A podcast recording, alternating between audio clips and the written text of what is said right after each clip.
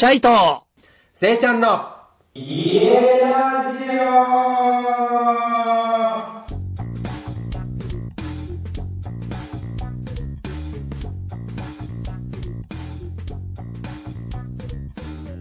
皆さん、こんばんは。こんばんは。はい、チャイとせいちゃんの家ラジオということで、はい、今日も一緒に家について考えていきたいなと思いますが、そうですね。せいちゃん、なんか、うん、はい。メールが来てるという感じ？そうそうそうそう。今回16話ですけど、はい。14話、15話は、チューブのみになりますっていうことをもう一度お伝えしておきます、ここで。ああ、なるほど、なるほど。はい。そうですね。いあの、ポッドキャストでは回数が飛んでるように見えるんだよね。そうなんです、そうなんです。なので、お伝えしておきます。14と15は、はい。あの、ポッドキャストはそもそも配信しておらず、YouTube の方で、まあ映像と、まあ要するに VTR になってるものがあるよってことで、この前のロケのやつですね。そうです。そうです。チャリー向けと線向け。そうです。はい。はい。わかりました。うん。ぜひよろしくお願いします。お願いします。それとは別にですね、うん。第5話でですね、うん。メールをいただいていた、うん。多分このワードを言ったらわかるんじゃないかな。えっと、私も木の上や林の中に秘密基地作って遊んでました女子ですがっていう方ですね。この方、ギャラメさんっていう方なんですけど。はいギャラメさんって名前わかるよ。ですよね。うん、わかります、わかります。いや、そうなんですよ。。僕もわかるんですよ。うん。いや、そりゃそうだよね。メールいただいてるから。そうそう。で、この方、イギリスに住んでらっしゃって、あのはいメールの内容、そう、覚えて、まあ、はっきり覚えてない方もいるかもしれないんで、後でもう一回メールは読まさし読読読みたいと思うんですけれども、うん。ざっくり今話すと、うん。イギリスに住んでて、お家を、まあ、買ったりだとか、DIY してたりとかっていうことをされてるんで、ガーデニングとかね、はいはいはいはい。まあ、ちょっとお話伺えたらなと思って、うん。ちょっとメールしてみたんです。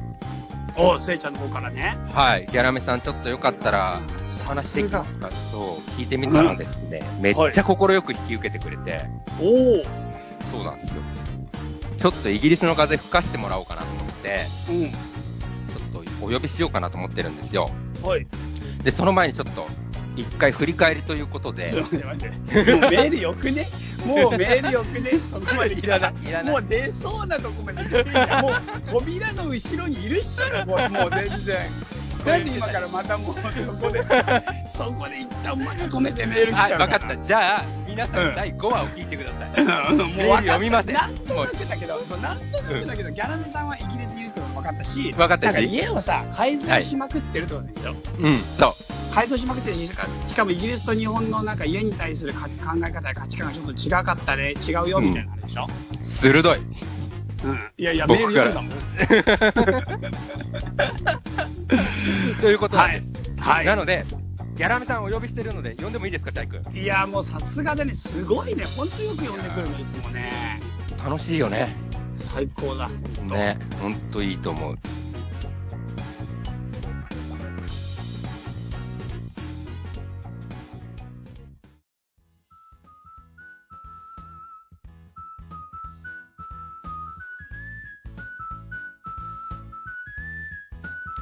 ギャラメさん、どうぞこんにちは、はじめまして、ギャラメです。おー、こんにちあは。ーはじめまし。て、どうも。よろしくお願いします。よろしくお願いします。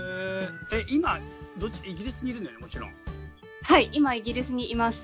うんおー、すごい。じ時差って何時間ぐらいですか、日本と？時差は今9時間です。うーん、9時間前だよね、イギリスがね、9時きっと。間前ですね、日本から考えると。はい。うん。なるほど。うんうんうんうん。そうですか、そうですか。いやいやいや、本当にありがとうございます。わざわざ。ありがとうございますこちらこメールもくださって、さらに登場までしていただくということで。本当ですよ。そ、まさかまさかです。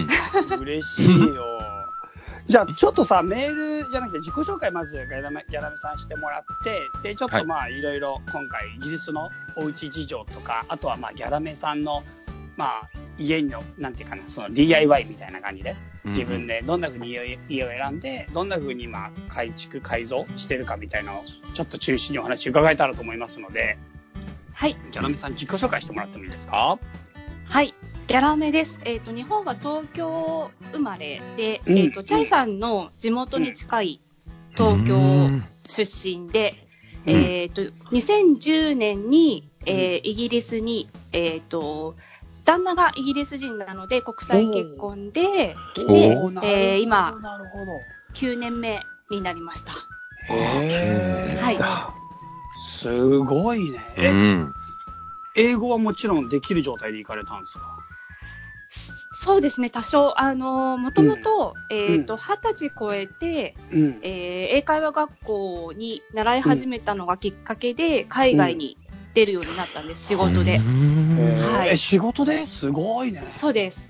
なので、仕事でいろんなところに行かせてもらう機会があったので、そこで英語を喋れるようになって、うん日本で今の旦那と知り合ってうん。たので、にもうイギリスに来る頃には、大体、なんとなくですけど、英語は一応話せる状態でした。へーすなるほど、なるほど。はい。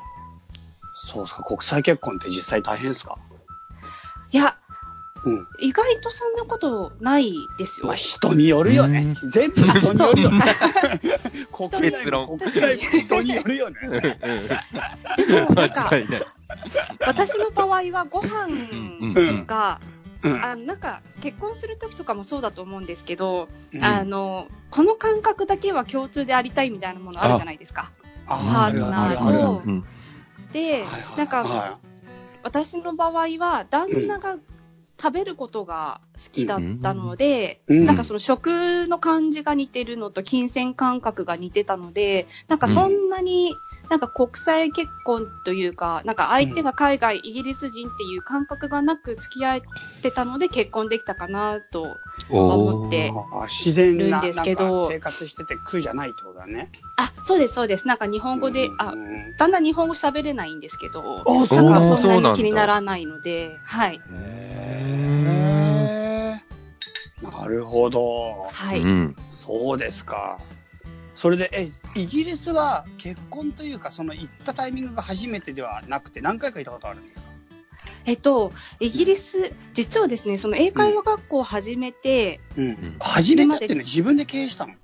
あ、いやいや、さすがに、あの、通い始めたのが二十歳過ぎだったんですけど、うんうんあの、それまで全然英語喋れなくて、海外に全く興味がなかったんですよ。で、それが習ってた英会話学校で、イギリスの先生が多かったので、うん。その先生たちの影響で、一人旅を初めてしたのがイギリスだったんです。と言っても、なんか、一週間ぐらい、なんかそれもマンロンドンじゃなくてマンチェスターに行ったんですけど、へーそうなんです。うんで、それでマンチェスターに1週間に行ったっていうのが、海外旅行も初めてで、イギリスにはも初めて。で、でもその後はもう旦那と出会うまでイギリスは行ったことがなくて、なんで、別になんかイギリスがすごい好きとか でもなく、うんなんとなくあ、まあ流れで旦那がイギリス人だったからみたいな感じで、なるほど、なるほど。だったんで、全然イギリスのこととか何も知らないで来た感じですね。うーん。はい。うん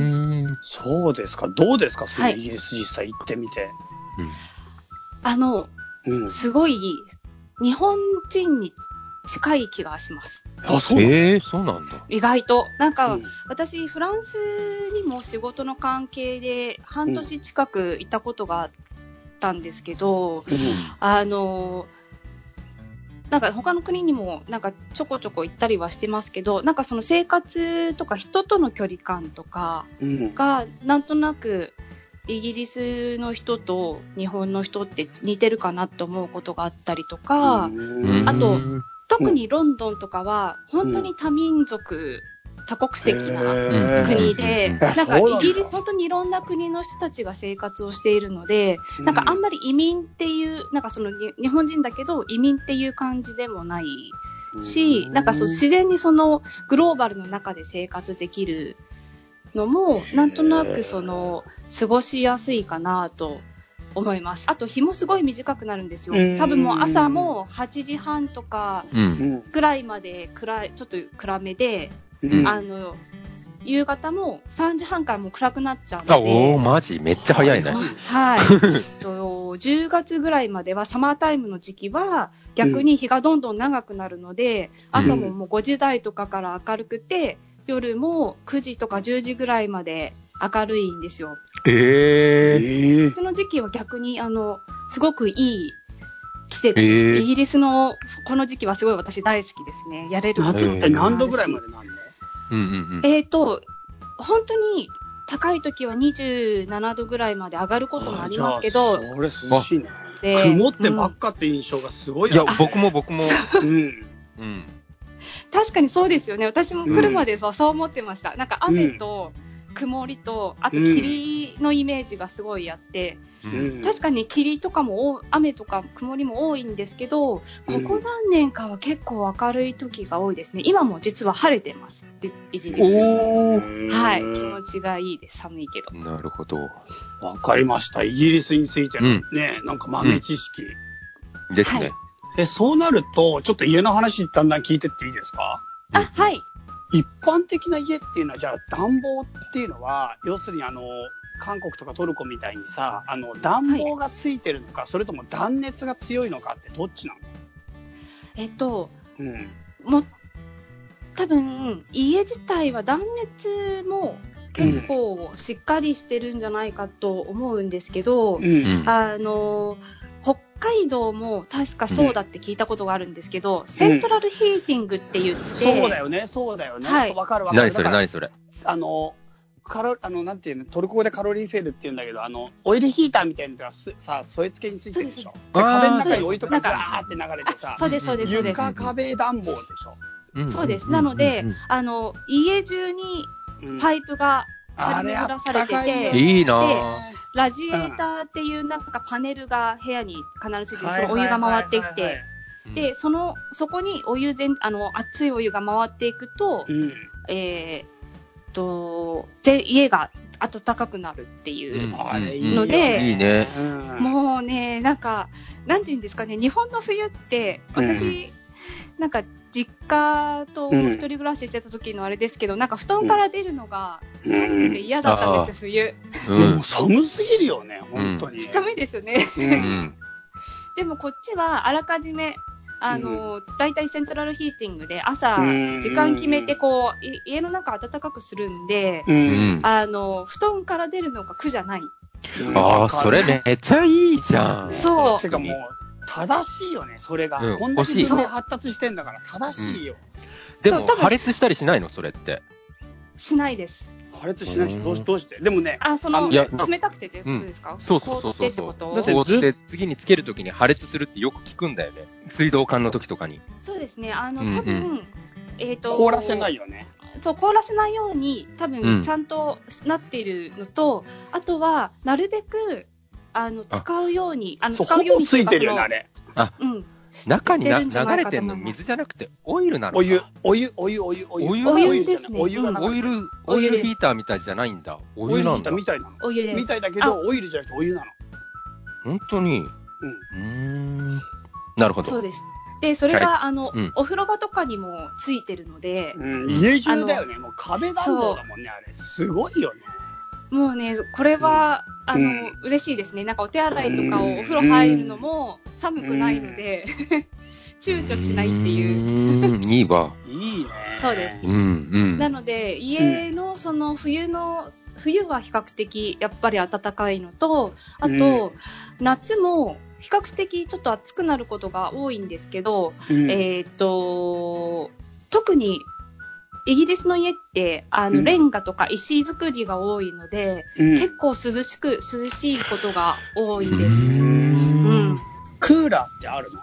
うんうんうん。クーラーは、うん。一般の家ではほぼ見たことがないです、私。うんうんうんあの、オフィスとか、あの、お店とかはついてることがありますけど、でも、オフィスもない、あの、クーラーがないオフィスも未だにあって、夏の暑くなるときは、結構みんな汗だくで仕事をしている人とかもいます。うんあと、地下鉄とかもクーラーがなくて、夏とか、うんあの、サウナ状態になります。電車とか。ええなぜつ帰りの電車に乗ってるっていう。あの、必要なかったんで、そんなに暑くなることがなかったから。うんうんうんうん。なんで多分候変動で今なってるってことなの？それって。多分温暖化の影響なんじゃないかなな。っていうのはよく、うんイギリスって天気の話するの好きっていう、なんかそういうの聞いたことないですか？なんか、本当に天気の話をするのが一般的なんです。なんかもう朝、同僚とかと話した時に、今日も寒いねとか、そんな話をするんですけど、その話の流れで、うん。あの、この気温の高さはやっぱり温暖化だよねみたいな、そう、ポリューションとかかねみたいなこととかを結構普通に話をしたりするぐらい、やっぱりうん温度は高くなってる気はします。なるほど。ね。なるほど。え、地域差もあるの？地域差もあります。あの、特に、うんえっ、と、スコットランド、同じ UK の中でもスコットランドって本当に北の北なんですけど、うんスコットランドとか北アイルランドとかは、もっと天気がやっぱり不安定だし、すごい寒いうん。ですね。うん。ギャラメさんが住んでるのはロンドンでいいんですか？あ、えっ、と、私が住んでるのは、えーうん今はチェルムスフォードといううんところで、うんえっ、と、ロンドンから、えー北東に向けて、電車で40分ぐらい、うんあの、上がったところです。。うん。はい。なるほどんでに、日本で言うと、うん。東京がロンドンと置き換えると、うん。土地、うんあの、まあ、位置的にも、場所的にも、なんとなく茨城っていうと、なんか私の中でしっくりくるような感じですね。で、そこにお家を買われたと。そうですね。えっ、と、私、今住んでるのは、ちょうど去年、えっ、と、買い替えて、うん。買って2軒目の家なんですけど、はい。うん。今の家は、セミデタッチドっていう、日本だと、うん2世帯住宅っていうと、もしかしたらイメージがつきやすいかもしれないんですけど、そういう意味ね。一棟の家を、えっ、と、半分に割って、2世帯で、それぞれ別の家族が住んでるっていう、比較的イギリスでは一般的な、あの、形のうん。えー家です。ね。で、ちなみに一戸建て、本当に、あの、一家族が住んでる大きい一戸建ては、デタッチドって言いますし、えっ、と、イギリスでマンションっていうと、うん。大きい戸建てになります。え？どういうこと？うんうんうん。あの大きい一戸建ての戸マンションが？そうです。マンションっていうと、イギリスではマンションっていう単語の意味が？あ、そうなんです、そうなんです。ええそうなの？そう。日本だとマンションで集合住宅なんですけど、うんイギリスでマンションっていうと、ものすごい大きい、もう何個も部屋があるような大きいお家の豪邸ことをのことなんだ。そうです、マンションって言ったりなるほどうね。んじゃあ、戸建てで、レタッチドセミレタッチドレタッチドの住宅で、レタッチドが一戸建て。はい。マンションが豪邸ってことね。そうです、はい。ううんんえ、それで今、あれか、はい。ギャラメさんはレタセミレタッチドからスタートしている感じか。で、こっからマンション目指してる。目指してません。でもなんかさ、うんメールの中に確かあったと思うけどさ、住み替えとか買い替えとかがすごい一般的なんでしょ？そうです。なので、私ももともとは、うん。えー今のチェルムズフォードに住む前は、ロンドンに実は1年ぐらい住んでいて、でえで、そのロンドンから郊外に引っ越したくて、今あのうんところにいるんですけど、場所が、その時は賃貸で、あの、うん。いわゆるフラットですね、集合住宅の一部屋に住んでたんですけど、そこから最初、テラスドハウスっていう、えっ、と、峰続きの、あの、はいはいはいはい。お家の中の一つ。これはあれだよね、一戸建てがずっと連チャンで繋がってるやつだよね。そうです、そうです。はい。に、の一つの部分を、えっ、と、買って、えっ、と、うん。そこに住んでました。で、それが、日本でいう 2LDK うん。みたいな、2LDK なんで、うんうん。はい、寝室が2つあって、えーうん。バスルームがあって、ダイニングとリビングとキッチンがあるみたいな感じの、えっ、と、ちょっと細長めのうん。家だったんですけど、そこを最初買って、うん、で、そこに6年住んで、うんで、うちの場合は、その、最初に買った家が、そのうん6年前ぐらいだと、えーうん大体ですね、20万ポンドだったんですね。20万ポンド。はい。はい。で、20万ポンドだった、えっ、と、家が6年後に、うんえっ、と、30万ポンドぐらいまで。上がって、とうん。値段が。うんで、えっ、と、まあ、ブレグジットもあるし、ちょっともう少し大きい家に引っ越したいねっていう、まあ、かたはなかなあの話の流れから、うん。今、前の家を売って、今の家に引っ越したっていうのがすまあ家の流れうんうんですね。えそういうだからさ売って引っ越してなんかさその自分の生活スタイルとかまあ、あとはその人数、家族の人数の規模によってさ、家をくあの住み替えるっていうのは、みんなやってるって感じなんでしょ？そうですね。比較的お一般的です。で、中、新築も多分うんイギリスって今すごい多く作られてるんですけど、うんそれでもやっぱり一般的なのは、あの、家を売って、新しい、うんあの、別の家を買ってっていう、その中古の、えっ、と、家の売買の方がすごい多いいんですねう。んなんかそれがで一般的だから売れるってことだし、できるってことだよね。そうです。うん。もともと多分イギリスってそんなに、えーうん。家の価格が下がらないうん。っていうのもあって、いいね。であと、うん。古い家が結構好まれる、うん。ですよ。うへん。私がその最初買った家も1900年代に作られた、1900年に作られた家で、もう結構古い家だったんですけど、うん。そうそういった家の方が、あの暖炉があったりとか、その当時のデコレーションが、あの、あちこちにあったりとかするので、もちろん、うん。あの、お大家さんによってはそういうのが好きじゃないから、もう、まっさらにして、自分の好きなように家を変えちゃうっていう人たちもいるんですけど、うん。私たちが買った家は、その、今までずっと住んでた大家さんが、えっ、と、そういう、あの、特徴を残して使っていた家だったので、うんうん。結構暖炉もしっかりあって、うん。それが価値になって、金額がそのまま残っているというか、なるほどね。そうですね。うんなのでそういうところを、なんか新しいお屋さんが修繕したり、いろいろうん。自分の好きなように変えてって、うん、で、次に売るときにまた価値をさらにつけて、買ってもらって、で、自分たちは、その、例えば、人家族の人数が増えて大きい家に引っ越すとか、逆にうん今度は家族が、えっ、と、少なくなって、その、うん自分たちの子供が成長して離れていったから二人になって、小さい家に引っ越すとかっていうのが、その自分たちのライフスタイルに合わせて、どんどん変えていくっていうのが結構多いと思います。それでも価値が下がんないってすごいね。まあ、全員が全員とか、全く価値が下がんないわけじゃないのかもしれないけど、うんうん実質住むお金ただってことでしょって。どんどん交換していくだけだったら。そうですね。でも、家の価格が下がらないから、うん。えっ、と、売ってとしてもマイナスにならないんで、ただっていう感覚ってことですよね。うん。なんていうか、資産って、あの、なんていうのかな、日本だと目減りしていくんですよ。なんかね、住んでるだけで価値が下がってくるの。どんどんどんどんどんどん。そうですよね。うんはいうんそう。だから資産なんだけど、どんどん減価償却が行われていくから、もう消,、消費されてしまうの、住んでるだけで。うん。うん。ところが、イギリスのその家は、その減価償却が実質起こらないということが起こるんだったら、うん。それが資産としてずーっと生きてんだから、お金は使ったけども、使ったお金に住んでるんだから、その使ったお金とともに次のところ、次のところ、次のところに行けるっていうことで、なんかお金が、まあ払ってはいるけど、お金、なんていうか価値として一回も減ってないってこと。あ、うんそうですね。うん、そうです、そうです。うんその通り。それすごいよね。だから価値として一回も減らないって。。めめっちゃすごい。っちゃすごい。うん。うん。それ絶対買った方がいいよね。うん。そなんかう。、なんで、むしろ賃貸なんかやってる人いんの？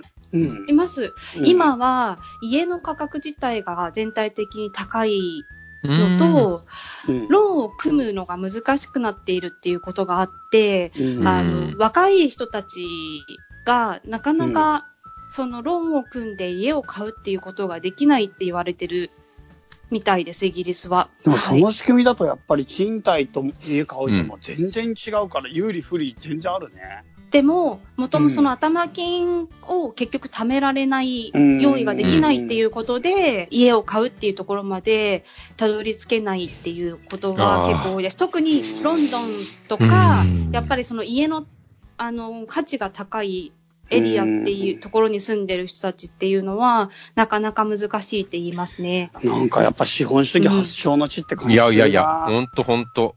うん。え、そんでなんだっけ家をさ、買った家を改造したとしても価値が下がらないってことですよね。そうそう、むしろその買った家をみんな、うん。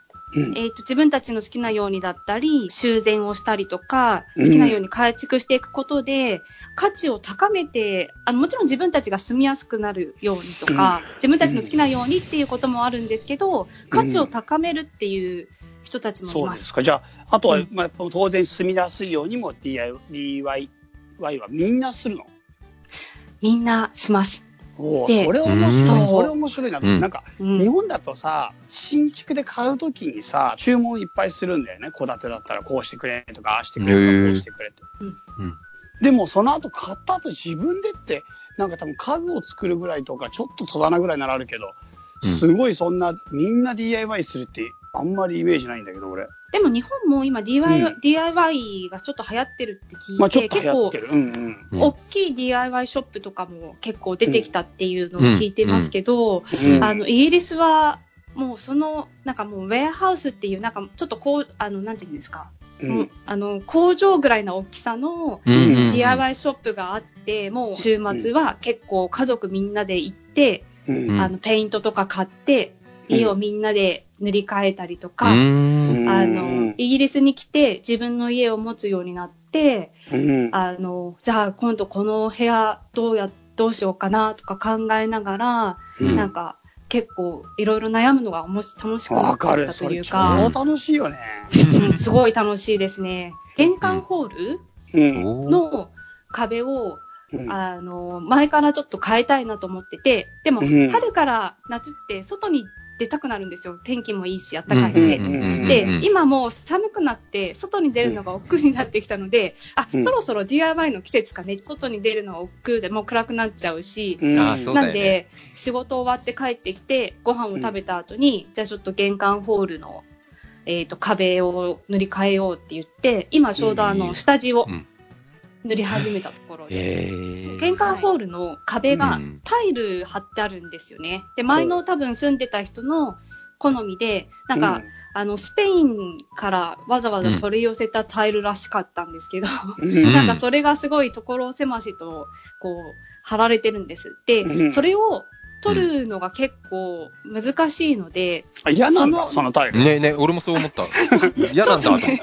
あの、スペインの 良さげな感じしてたけど。ねえねうんいや、なんかね、うんいい色合いがね、色合いがちょっと私の好みじゃなくて、おー。それで、あの、変えたいな、変えたいなってずっと思ってたので、うん。ちょっとそれを変えるのに、なんかうん、私全然知らなかったんですけど、うん。タイルを塗るためのペンキっていうのがもちろんあるんですけど、下地だけタイル用の下地を塗って、うん。その上に普通の壁用のペンキを塗って、っていうのをちょっと今やろうとしてて、もう実は別、最初の別の自分のリビングとダイニングにも同じタイルが貼ってあったんで、うん。そこをもう去年済ませていて、できることは分かってるんです。結構大規模に、その、DIY やったの？リビングとダイニングが、うち L 字型の続きでリビングとダイニングルームがあるんですけど、はいそこはまず変えたかったので変えました。なんか前の住んでた人が、えっ、と床がカーペットで結構古いベージュのカーペットだったんですけど、私はそれをフローリングにしたかったので、うんえっ、と、フローリングにするっていうのが一点と、う。うんん。その壁を全面ちょっと色を変えたくて、うん。で、その時に、その L 字型の壁の2面だけ、壁が何面か ?1、2、3、4、4面ぐらいあるんですけど、あのうんで、あと窓なんですけど、あそのうちの2面がタイルだったんです。その今の玄関ホールと同じような。で、なんかちょっと濃い色のペイントで塗って、他の壁は、えっと、また別の色で塗って、うんっていうのをちょっとやって、ちょっと色がだから少し壁の色が違うんですけど、うん。あと床も、本当は私本物の木のフローリングにしたかったんです。うん。なんかイギリスって結構直射日光の光がすごい強いので、うん。で、うち南向きにすごい大きな窓があるうん。ダイニングとリビングなので、なんかその業者さんに今回ちょっとお願いしたんですけど、うん。あの本物の木だと、あの焼けてしまうので、ちゃんと手入れとかをきちんとしておかないと、どんどん焼けてってしまうよみたいなことを言われたんです。うん。ピアノをリビングに置いてるので、なんかあんまりそのメンテをするのに、物を動かすとかって結構難しいなと思って、うん。で、それで諦めて、うん。で、あの、イギリスで結構今流行ってるんですけど、うん。あの、ラグジュアリービニールタイルって言って、なんか LBT ってこっちでは言うんですけど、あの、LBT。そう、なんかですね、見た目はタイルで、はめていくタイプの、なんか、あえはい絵のはい。タイルなんですけど、うんあの、3D プリントされてて、うん。見た目は本物の木っぽいうんだけれども、うん。あ食べてみるまでわからない。あ、そうそうそうそう。舐めてみるまで。あ、そう、舐めてみるまでわからないみたいな。いいじゃん。でもじゃあ全然問題ないじゃんね。なんか DIY でさ、壁とかさ、床とかまで手つけるとなるとさ、うん。そのグランドデザインっていうかさ、全体像ってどうやって考える？いつも。うん結構さ、もうさ、うんなんかうんテーマを決めたりとかさ、統一感持たせないと、かなり、なんていうか、ダイナミック、ダイナミック、大胆なクトークだね壁にわかるとか。うん。わかります。色の合わせのセンスとかね。そうそうそうそう、うんなんかさ、うん結構、俺ね、例えばうちなんかもそうだけど、カーテン選ぶとか家具選ぶだけでも相当気使ってて、うちは一応カーテンをもう全部グリーンで統一してんのね。で、うちの家電はもう全部茶色なの。茶色か黒か。家電は茶色。そう、だから冷蔵庫とかシックだね。も、あのね、あの、そう、カッパー色っていうの、うんそれが選べるケースがあって、うん。で、うち正直言って冷蔵庫なんて、あの、玄、あの、しね、なんだっけ、あそこの電化製品屋行った時にさ、うんも、もう一回り大きくて、しかもなんかもうすげえ激安って、激安ってことでもないけど、ちょっと安くていいやつがあったんだよ。うん。はい。それでも真っ白だったの。でもうちはもうコンセプトで、あの、コンセプトその銅で決まってるから、色が、色は茶色が決まってるから、ガッチガチやな。で、若干高いけど、うんその、ちょっと小さめのやつの、しかも現品限りのやつ、値段交渉して、うん。もうちょっと値段交渉して、そう、それにして買ったの。うんでも冷蔵庫ってマジで存在感あるし、隠せないから、うんもう色こだわって本当に良かったと思ってるよ。家電とか家の中の配置するときに、何が譲れないかとか、どの色でいくかとか、結構明確に決めてやっていかないと、ちょっとでも妥協するとそっから崩れない。いやそううん。でもそうなんですよ。うんなんか、うんあの、楽しいんですけどね、うんオプションがあうんるって、選べるものがある。そうそうそうそうそう。楽しいんですけど、すごい難しいなと。難しいよね、ううんちだって俺もアフリカのお面むっちゃ持ってるけど、茶色いお面の1個だけに絞った。そうなんですか？うん、うちの家はだから茶色がテーマだから、もう茶色の1個のお面だけになっあんま応用の効かない話だな。て。いやいやいや、でも、テーマが超大事だね、DIY は。うんうん。それは言えてる。うんえすごい難しかったのが、うん。あの、その色を決めるもそうだ、壁の色を決めるのもそうだし、うんその床をうん。どの、うんあの、フローリング材にするかっていうのも、うんうん。すごい難しくって、比較的明るい色の木から、うんあの、ウォルナッツみたいにちょっと暗いというか、うん暗めのやつだったりとか、で、それの幅が違うだけでも見た目が変わるって言われて、わかるわかる。うんそのタイルの。うん。で、それを引いた時に、どんな風に見えるかっていうのも、実際わからないんで、わかんないんだよ。やってみるまでわかんないんだよ。そうなんですよ。そう。うん。なんかもう、なんで床は、うなんか、いろんなお店に行って、うん。いろんな、その、LBT って決めた時も、いろんなお店のメーカーのものを見ながら、うん、あの、気に入ったもののサンプルを取り寄せて、えー。うん。あの、最終的に決めるのに、その床のいろんなところに置いて、2、3日ずつ、すごい。なんかどんな風に見えるかなとかっていうのを見ながら、さい最終的に、じゃあこの厚さの幅のこうのん色の床にしますって決めたのに、うん。業者さんがうん。幅の小さいやつをオーダーしちゃって、うん そう間違えて、そのパターン。あれみたいな。そう、でも、うん。あの、結果往来で、あ、の、幅が短く、うん。あの、ちちょっと小さくても大丈夫だったんです。なんか、は、うん。良かったんで、もう、うん。結果往来でいいやってことになったんですけど、壁は正直言うと、最悪ダメだったら塗り直せばいいやと思ってたんで、うんうんうんなんか、こっちって、うんあの、一つの家に住んでたとしても、うん。10年後に自分の趣味が変わるってことあるじゃないですか。あるあるあるね。そうんそうするとみんな普通に変えるんです。自分たちでまた、この、この部屋今まで赤だったけど、うん10年経ってもう赤じゃちょっとつまんないから変えようって言って、突然グレーにしたりとか、みんな普通に長く住んでる家とかでもやってるので、まあうんダメだったら塗り直せばいいかなって思ってたので、うん。あの、それでもすごい色悩みましたけど、うん。あのーそんなに、なんかやり直せるからいいやと思ってましたけど、床だけはなやり直し効かないので、うん。うん。うん一回やっちゃうと、うん。なんで床の方が大変でしたね。なるほどね。え、で、コンセプトってあんの？そういううんうんうん。それが、うん。なんか、今回、こうやってお話しさせていただくのにあたって、うんなんか私コンセプトってあったかなって考えてみたんですけど、おうん。うん。なんか実はコンセプトなくって、うん。お感覚的に、これがいいかな、いいかなって感じ？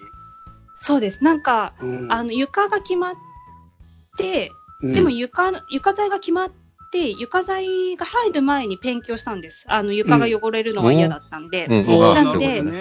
床が決まった時に、じゃあ床の色に合わせたものにしようとは思ってて、あとは、私たちが持ってた家具が結構自分たちの好みで買ってる家具だったので、うんその家具となんとなく合う色がいいなっていうのと、うんあと、あのー私結構リビングダイニングにいる時間が長いので、うん。あの、できればいいペンキがいいなっていうか、と思ってたので、お？イギリスで結構有名なメーカーで、ファローボールっていう、え、え？あの、ファローボールっていうですね、メーカーがある。はい、えっ、とですね、うん。FARROW.BALL みたいな、なんかうん、うん。そういう、ちょっと、これはまた、あの、どっかでお知らせできればと思うんですけど、ですね。うん。えっ、と、はい、あの、有名な、イギリスでいう結構有名なメーカーのペンキがあって、うんそこから色を選ぼうっていうのだけは決めてて、うん。で、あとは、なんか、ペンキってちっちゃい缶で、なんかお試しのうん缶とかが売ってたりとかするんですけど、うん。で、その、そこでちょっと気になる色とかいくつか何個か買って、それを実際下地を塗った、うん。あのー壁の、にうん一回塗ってみて、どう見えるかっていうので、なんか結構直接、すごい、構すごいちゃんとやってんね。うんえ、。てか、ほんとすごいちゃんとやってんね。うんうん。っていうのはやりましたね。だから乱れないんだね、でもちゃんとそういうの試すから。ああ、やっぱ素。人、うん、そう、素人的にさってなんかやっちゃうと、そこだけ浮いちゃったりとか、あとさ、例えばなんか、ちょっとアンティークのお店とか行って、うわ、これめっちゃかっこいいわと思って買ったら、うんそれだけポッて浮いちゃうことってあるわじゃん。かるわかる。あるあるよね。あるあるあるだよ、それ。めっちゃあるある。めっちゃかっこいいラジカセだと思って買ってきたら、うわ、こんなラジカセうち、置くと奥に置くんだよ、みたいなさ。ありますよ、しょっちゅう、めっしょっちちゃ浮かゅう。ぶわ、その絵。俺もめっちゃある、それ。あるよね。すごいありますよ。うんうん全然あります。俺、そう、すごい気をつけてる。うちはだからもう茶色と、その、この銅色のやつの家具家具しか絶対買わない。うん。うん。すごい気をつけてる。そうだね。気をつけるって大事かも、そういう部分では。う。うんん。そう。でもなんとなく、うんうん。なんとなく、こういうのかなっていう、もう感覚だけでとりあえずやってきた感じなんすごいね。そので。感覚ぶれないっていうのはすごいな。うん。でも住んでてさ、気持ち悪くないでしょ。心地いいんでしょ。ちゃんと。そう。あ、でもリビングとダイニングは、うんもうおかげで自分の気にお気に入りになりました。なんで自分で好きなようにできたので、でうん、私それいいなそう。で、壁が、壁の色がぬ、を塗って、後にカーテンを私は買ったんです。さあの、うん最後に。うん。え、カーテでン最後きつくない？もう丸見えじゃん、夕方から。うちの窓は、うんあの、反対側の家も遠いんですよ。なんか、うんイギリスって、まあ、もちろん場所によるんですけど、うんあの、バックガーデンっていう裏、あの、いわゆる裏庭っていうんですかね。あの、庭と庭がくっついてうん。いるので、お隣さんの。なので、うん反対側のお家が遠いんですね。ううんん。なので、反対側からほぼ見、見られないんです。うんでもそれは、、それは気のせいだろ。見えるよ。それは気のせい夕です。方、夕方見えるでしょ、夕方。ああ、夜は。なんいや、それがですね、本当に、本当に見えないんです。本当に木がバーってあると。えっとですね、うんいや、ちゃんと、ちょっとちゃんとですね、家の庭のサイズ測っておけばよかったな。あの、下手したら、うんえっと、東京でも3個分ぐらいあるの。さすがにそれはないですけど うんテニス、テニスコート分ぐらいは離れてるんです、多分。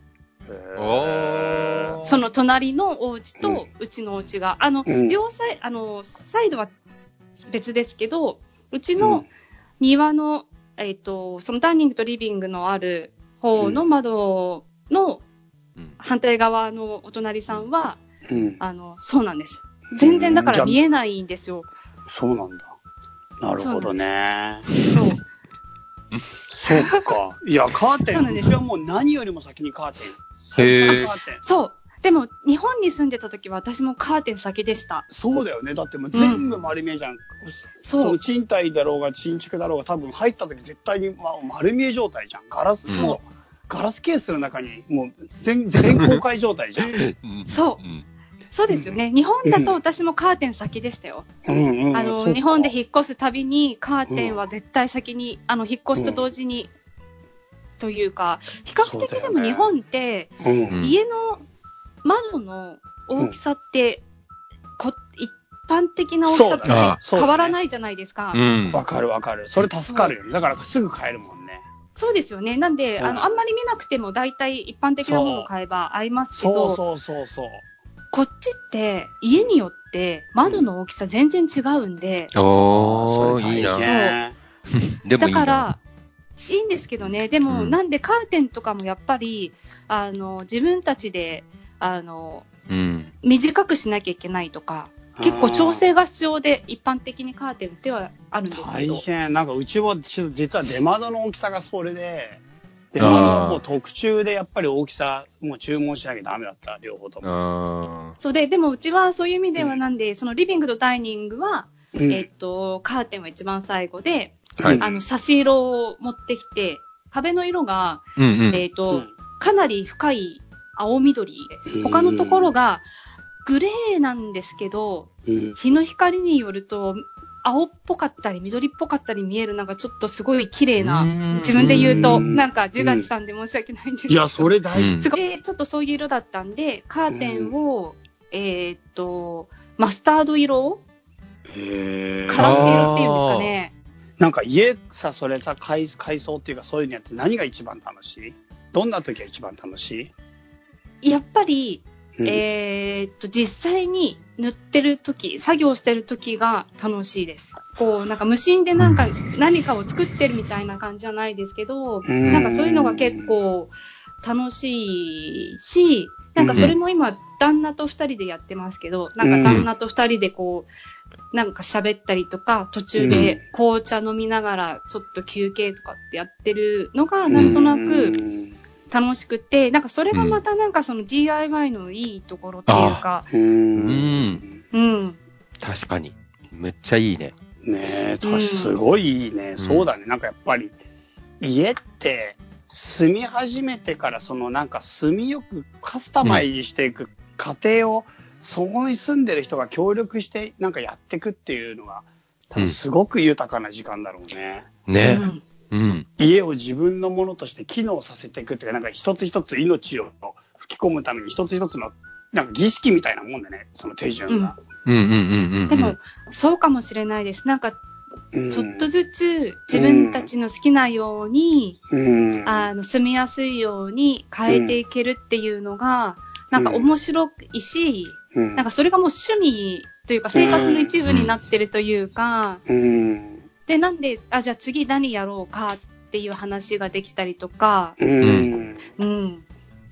なんかそう考えると、今の話聞いたら、やっぱ家って建ててうん。から、なんかその住みながらやっぱ自分たちのものにしていくっていう、そのところの味わいみたいなものってもっともっと再評価されていいなって今ちょっとすげえ思ったな。だね、だね。ほんとうんほんと。家の中だけじゃなくて家具とかも一緒で、うんなんか、その古い家具を色を塗り直したりとか、うんあ、のーなんかこういう家具が欲しいなと思った時に、チャリティーショップとか、アンティークショップとかに行っうん。たりとかして結構安く買って、うんで、それを、なんか自分の家のふ雰囲気に合わないなって思ったら、合うようになんか表面きれいにして、なんかあの、 varnish、うん。 varnish っていうんですか、なんかニスオイルっていうんですかね、日本語で言うと。なんかその、オイルで木の素材を残しながら若干色を変えたりとか、その表面をきれいにしていくこととかをやるんですけど、うん、なんかそういう、形でちょっと、もそのもともとの家具の雰囲気を少し変えて自分の家に合うようにしたりとかもするんですよ、うんこっちで。であれでしょ？なんかちょっと英語でねえ、 upcycle でしょ？あ、そうですね。 upcycle 言ったりしますね。うん。アップサイクルっていう、この前外国人に習った。初めて聞いた。隣の席にいる外人が、いつなんかうん自分の 部屋の、うんなんか本棚みたいなの塗り直して、うんこれを upcycle と言うって言ってた。何隣の席にいる外人。いきなりそんな話して気持ち悪くない？すげえ思い出した。リサイクルじゃない。これは upcycle って言ってた。アップサイクルで。うん。なんか、その外人すげえな。自分で作り変えるって感じいいなやっぱその、その感じやっぱなんか、うん。家ラジオのコンセプト的にも豊かな時間だなっていうのをなんか思い浮かべながら、そういうのいいよねって今思いながら聞いてました。うんうんうん。なんか実際そうやってみんなで作り上げていくとか、まあ夫婦で作り上げていくとか、そういうのめちゃめちゃいいし、そういうのをみんなやりたいと思う、実際。うん。うんでも、なんかこう DIY ってまだそこまで定着してない、今これからかなっていう感じは日本ではあるけど、うん。うん夫婦でやるとか、家族全員でペンキ、壁塗ろうぜとか、うん。そういう絵を見たいよね。どういう意味？そういう姿を見てい見見れたらいいなって思うし、自分たちもそれをやりたいと思う思うっていう感じ。んだからそのイギリスのその、もうある姿って、すごい理想的だなと思った。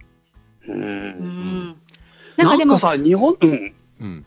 なんかその反面、はいはいあはい。の、家を引っ越していくと、うんなんか前の家の人たちが綺麗にそういうことをやってくれてるといいんですけど、うん意外とそうじゃなくて、なんか適当だったりして、なんかいろんなところが後からボロボロ、なるほどね。うんあの、ああのあれ？みたいな。クオリティがいまいちな時あがそうなんです、そうです、そうです。なんか、やっぱりそこは素人、みんながそれぞれ素人さんでやってるので。うん素人の上塗りがずっと続くのかあ。そうなんです、そうなんですよ。いいよね、わかんなければじゃないですけど、自分たちが好きなようにやってて、あの、気にしないでいいよねっていうふうになんかおおらかになっていければ全然楽しいんですけど、そこをすごい気にしちゃうような、ん。だと、結構その、気になっちゃう人はやっぱりあの業者さんとかにやってもらった方がやっぱり壁とかもすごい綺麗に業者さんってやっぱり塗ってくれるし。確かに。最後、最後は業者に頼めって話になってこ DIY こ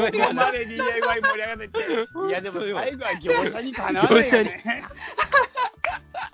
面白い。そうだよ。いや、でもね、何だったんだよ。何だったんだ、今まで聞かされてたの？は私は、だんだんおおらかになってってるんですよ、自分が。なんか、うんうんうん。うん多分日本とかだったらもっと気になっちゃってたかなって思うことが、なんか、うんこっちに来て自分でやるようになって、まあ、いっかって、また塗り直せばいいしとかってできるようになったけど、でもうんなんかやっぱり気になる人って気になる だね。だね。それはわかるよ。すいません。人によるってやつだ、人によるってやつがまあ、業者に頼めっていう。業者に頼む。あじゃあのそう気になる人は業者に頼んだ方がいいですよっていう。そりゃそうだろうよ。ただ俺さ、さっき思ったのがさ、業業者に頼まないでやるために安くやりたいっていうのもあって DIY やるわけじゃん、みんな。あそう。そうでしょ？うんだけど、うんギャラメさんはいろんなペンキを買って試してみるって、やるって、うん結構それもコストかかるなと思って聞いてたの。ペンキって意外に高くね？俺そうなんだよそうだよ意外に高いと思った。そ高い。そう。うん。高いんです。なんかさ、俺、ごめんね、俺の話あれだけどさ、こうんのうちは俺自分の机、テーブルは、うん。板買ってきて、結構大きいて、で、表面と裏も思いっきりペンキ塗って、で、足もはい買ったの。ただ足めっちゃ高いから、リサイクルショップでもうめっちゃリサイクルショップの前、毎日貼ってて、毎日見て、毎日入って、やべえやつだよ。で、足は、あいつまた来たで買えたの。うんでも激安で買えたの、それで1個300円でね。片足だけでしょ？そう。で、片足でもう片方と600円。本当に片足だけだったの？いやいやいやいやいや、2, 2個セットで600円にしたの。あ600円で買ったの。うん。で、足がね、とにかく超高いんだけど、それが600円で収まって、で、うんこの天板とペンキとで、まあ、全部でごめん、いくらか忘れちゃったけど、でもね、多分ね、うん。全部で、これ、ペンキだけで多分3000円ちょっとかかって、板は6000円ぐらいかかってるから、うんもう正直1万円以上かかってるんだよ、この家。この机。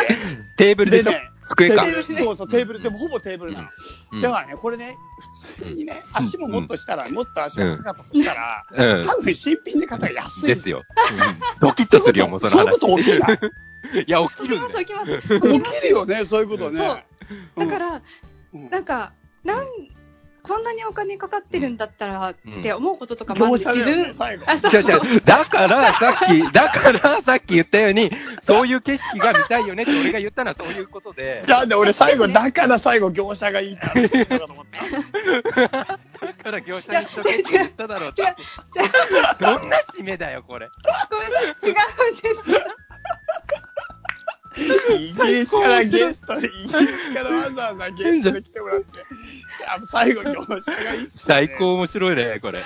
うんあいや、でもね、自分でやるの楽しい、楽しい。そう、うんそこなの。そこなのよ。そううん。そう、ん多少失敗しても、うん例えば家が傷ついちゃっても、うん。なんか気にならないっていうのも、なんか、うんこっちっぽいなって思ったって着、いう。ですよですよそうそうそうそうそうそう。うんそそうです、そうです。う。うんでも、コストはかかりますよね。そうなんだよ。結局ね安いわけじゃないんだよね。そうそうなの安くない。そう。そう。しかも時間の労力とかもかけるともうて結構大変だったりする。そう。時給換算したらね。うん。そだからこそ、一緒にやって楽しい、あの時間、あの楽し楽しかったよね、一緒にやったっていう、その時間が財産になるっていうふうに考えれるものが DIY と思った方がいいってことだよ。でも俺一う。人でやってるのなるほど。うんまあ、俺も結構一人でやるとき多いけど。だから俺ギャラメさんの話聞いていいなと思った。そうだよね。俺も思ったいいな。俺もいいなと思った。一人でやってるとなんか、もう本当に作業効率だけ考えるよね。うんうんうん。うん確かにそうですまあよね。、比較的俺はまだやって、一緒にやってるけど、一緒に立てたりもしてるし、うんだからあれだけど、うんそう、一般的な男の人って多分大体一人でやってるから、うんギャラメさんみたいに、あ、そうやって率先してやってくれて、ペンキまでそんな買って一緒に塗ってって、めっちゃいいなと思って聞いてたよ。うんいやうんこっち結構、女性、なんか女性もやる人多くて、ううんん。で、例えばガーデニングは逆に男性もよくやってるんですよ、こっちって。あ、そうなんだ。おえー。うちは旦那はよくうんガーデニングをやってくれてて、で、私の方が DIY やるの好きですね、どっちかっていうと。へー旦那もやってくれますガーデニングってさ、うん。結構難しくない？難しい。すっごい難しいです。俺家で植物いっぱい飼ってんだよ、実は。飼ってる。家の中で。うん。めっちゃ植物買ってんだけど、マジで難しくて、俺全部ね、100円ショップで買ってきて、100円ショップの植物をでかく育てるのがいいってうちの母親に言われて、何その100円ショッ理論？プいや、高い、普通に買うと高い植物が100円ショップはめっちゃ安く売ってんのね。ただし小さいの落。ちてるでしょ？あのえ、ホーム、ホームセンターとかから落ちてくるやつでしょ？いやいや、なんかわかんないけど、100円ショップは安いんだけどちっちゃいの、本当に。うんああ、そういうことなそれのをでかく育てていくの。そうすれば、うん普通のと変わんなくなるから、育てた方がいいって言って、うちの母めっちゃうまくて育てるの。めっちゃいっぱい育ててるの、100円ショップで買ったやつ。へ100円ショッえ。プ超いろんな種類あるんだよ。あるある、知ってる。見て、うん。えー、知らないです。そうなんだそ。りゃそうですよね。それで俺も、ね、イギリスないでしょ。イギリス、えちあ、イギリスでもワンパウンドショップっていうのがあるんですよ。あ、やっぱあるんだ。へー1ポンドショップっていう。でも、もう、うん日本の100円ショップと比べて質の悪いこと悪いこと絶対いきません昔ね。そうだったよ。昔そうだったよ、日本も。あ、昔の日本、あの、そうでしたよね。レベルなんだね。うん。うんそう、うん。そう。だからそのうち良くなるさ。そういうことじゃないでしょ。話のいや、ならない。な そこじゃないでしょ。でも、ガーデン、こっちも、私、義理の母からガーデニングを教わることが多いですけど、はいやっぱりあの、ガーデンセンターもピンキリなんです。なんかやっぱりすごいいいガーデンセンターとかに行くと、置いてある植物とかもやっぱり質が良くて高いんです。で、あの、ちょっと安いところに行くと、あの、まあ、それなりの金額で、あの、それなりのも質のものがあるんですけど、なんかうちの義理の母もやっぱり、そんなに高いもの買わなくても、ちゃんと育てれば綺麗に咲くし、大きくなるのよって言われうんて、やっぱりそういうふうに教わっていろいろ今やってますけど、本当に難しくて、難しいうんうんよね。うんなんか、温水の上げ具合とか、うんあの、タイミングとか、うんなんか、特に、ポット、あの、うん。うん。ポなんポットって、ポットって言いますか、うん八うん。うんあ、そう、鉢、鉢植えのものとかは、本当に難しいなって思います。難しいよね。うん俺も超難しくて。で、逆に言うと、育ててみて初めて思うのは、うんなぜ100円ショップのあの劣悪な環境であいつらはあんなに生き生元気。に俺もそれすごい疑問。売れる顔して並んでる、売れる顔売れる顔してめっちゃ具合悪くなるんだよ。貴婦人みたいな顔してな、立ってるよな。そう、むっちゃ具合悪くなんだよね、うちで育ててると。帰ってくるでしょなんでかわかるよ、それ。めっちゃわかる。毎回もうそれも100円ショップ毎日貼って、毎日100円ショップ見て、あれ基本貼るな元気なんだよって、すごい思ってんもん。100円ショップで貼ってるやつもそこそこ気持ち悪いよね。すごい元気なの、100円ショップの。いや、売ってる段階めっちゃ元気なんだよなんでだろうね、あれ、店員がすごいのかなと思ったりするときもあるけど、やってなさそうじゃん。やってないでしょやってると不思議でならないだって100円ショップには他の商品がいっぱいありすぎるもん。どうしてるんですかね？どうし、どうしてなんですかね？私も聞きたい、それ知りたいです。ね。じゃあ次の次回のゲストは100円ショップの店員だな。働いてる人？ですね。探して。海外の100円ショップで働いてる人とか。いや、ワンポンドショップはクオリティ低いからダメなの。そう、ちょっとね、確植物置いてなかった気がしますしね。そうですか、そうですか。ねいやいや、はい話はもうだいぶね、じゃあ、うん楽しい話いっぱい聞かせてもらいましたけど、せいちゃんなんか最後聞きたいことありますか、そうですね。あの、その、うん。せっかくさ、DIY をしてるっていうので、なんかその、うん。色の話とかもしてもらったけどさ、うちらこの家ラジオってこのラジオで、この、はい。音声だけの番組なんだけど、うん。ギャラメさんがこのもし、なんかこの SNS とか他のもので、うん。その、お家の写真問題なければあ上げてくれれば、それも見に行けるようにしたら面白いかなと思って、そういうのって可能ですか、あ、可能です。お、マジっすか？おー。なんで何やってますか？えーっと、ツイッターをやっているので、ツイッターに、えーっと、ああ、いいっすね。はい。なんかちょうど、ビフォー、アフターの写真が、ああ、そういうのいいっすギャラメね。さんのやつチラッと見たけど、むちゃくちゃにおしゃれじゃない？いあ、見た本当ですか？見たの見たよ。いや、ほんと超いいと思った。うんわあ、嬉しいです。ありがとうございます。俺やりとり、やりとりの中で速攻でめっちゃ可愛いってだ返返しちゃっ嬉しい、嬉しい住みたい。で住みたい。た。いや、そうマジでそうほんとね、住みたいよね。家交換してほしい。す。ぜひ、あの、イギリスに、イギリスに、いらっしゃい。ぜひ。ね、遊びこう、せいちゃん。その、いいの？したらね。さあぜひそんなタイミングあるかそうら。だ。海外ロケとかもやりたい。今や回行ったじゃないですか。うんそうそう。全部自腹で行ってんすよ、僕たち。ちょっと、くら、あれ、なんか募って。そうか、募ってイギリスにロケ、弾イ丸で。ギリスロケとか行きたいわ。めっちゃいいわ。いいね行き来たいね。てください。案内します。そう。いやえー、楽しみ超楽しそ楽しそうだな。う。ね。そうか。わかりました。じゃあ、いつかね、イギリスロケもできたらいいなということで。はい。はい。じゃあ、今日はギャラメさんにね、はるばるイギリスから参加していただきました。はい。ありがとうございました。ありがとうございました。ありがとうございまし。た。じゃあ、せいちゃん、最後にメールアドレスを。はい。チャイセイイエラジオ at gmail.com こちらまでメールお便りよろしくお願いしおま願いします。今回のギャラメさんの回の感想も、もうぜひ、どしどしと募集してますので、皆さん、よろしくお願いします。す。お願いしまはい。では、そんな感じで、また、元気で、さよなら。す。さよなら。